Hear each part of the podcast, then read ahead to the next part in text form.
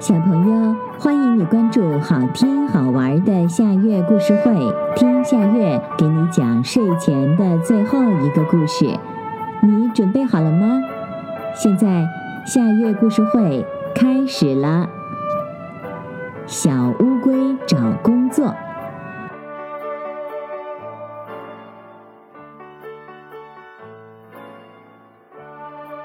森林里住着一只勤劳的小乌龟。他很想找一份工作，听说邮局要招个邮递员，他赶紧跑去报了名儿。小袋鼠也去报了名儿。鸵鸟主任说：“明天你们各自背着一袋信，看谁送信又快又多，我就要谁了。”第二天，小乌龟和小袋鼠各自背着一大袋子信出发了。到了晚上，小袋鼠蹦蹦跳跳的回来了。他袋子里的信全送完了，等了大半天，小乌龟才慢吞吞地爬了回来。他袋子里的信还有好多好多，不用说，小乌龟当不上邮递员了。过了几天，小乌龟又听说森林学校要招聘一位教师，小乌龟和他的好朋友小马兴冲冲地报了名儿。猫头鹰教授说。今天下午，你俩各给孩子们上一节课，谁上课上的好，我就让谁当这些孩子的老师。下午，小乌龟先上课，小马在旁边等着。猫头鹰教授帮小乌龟搬来了一张长凳子，这样小乌龟才够得着讲台。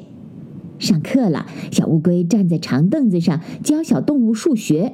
虽然长凳子有点摇晃，但小乌龟一点儿都不害怕。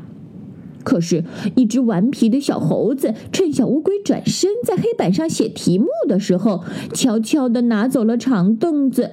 只见小乌龟一转身，从讲台上滑了下来，全班同学哄堂大笑。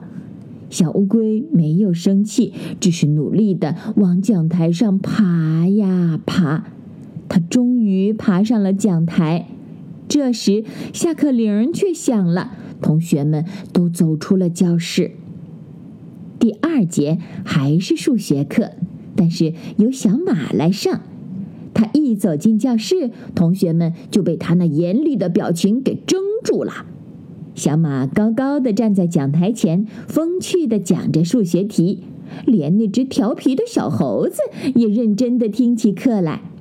所以这堂课上得很成功，显然小乌龟又当不成教师了。奇怪的是，从这以后，小乌龟就从森林里消失了，谁也不知道它去了哪儿。不久以后，城里来了一个著名的杂技团，听说团里有个大名鼎鼎的明星，所以大家都纷纷来看他的表演。大幕拉开以后，一头大象出来了。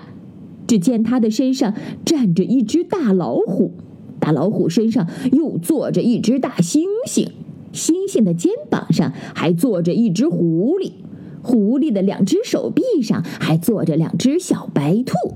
啊，太厉害了！大家都看呆了。这时，聚光灯慢慢的从上往下移。当照到大象脚下时，灯光停住了。这时，小猴子叫了起来：“嘿，你们瞧，那不是小乌龟吗？”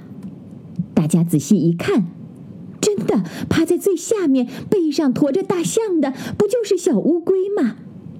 原来，小乌龟当上杂技演员了。鸵鸟主任、猫头鹰教授、小马、小袋鼠都拼命的鼓掌，大家情不自禁的齐声喊道。小乌龟，好样的！小朋友，这个故事的名字是《小乌龟找工作》，这也是今天的最后一个故事。现在到了该睡觉的时间，好好的睡一大觉，做个美梦。我们明天再见啦，晚安。